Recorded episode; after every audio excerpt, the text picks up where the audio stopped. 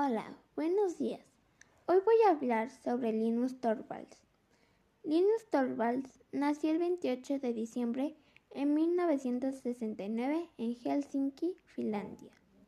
Su primer contacto con una computadora fue cuando contaba 11 años.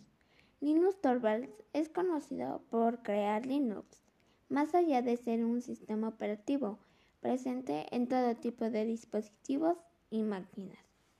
En Europa fue elegido el hombre del año. Trabajó hasta el 2003 como ingeniero de software.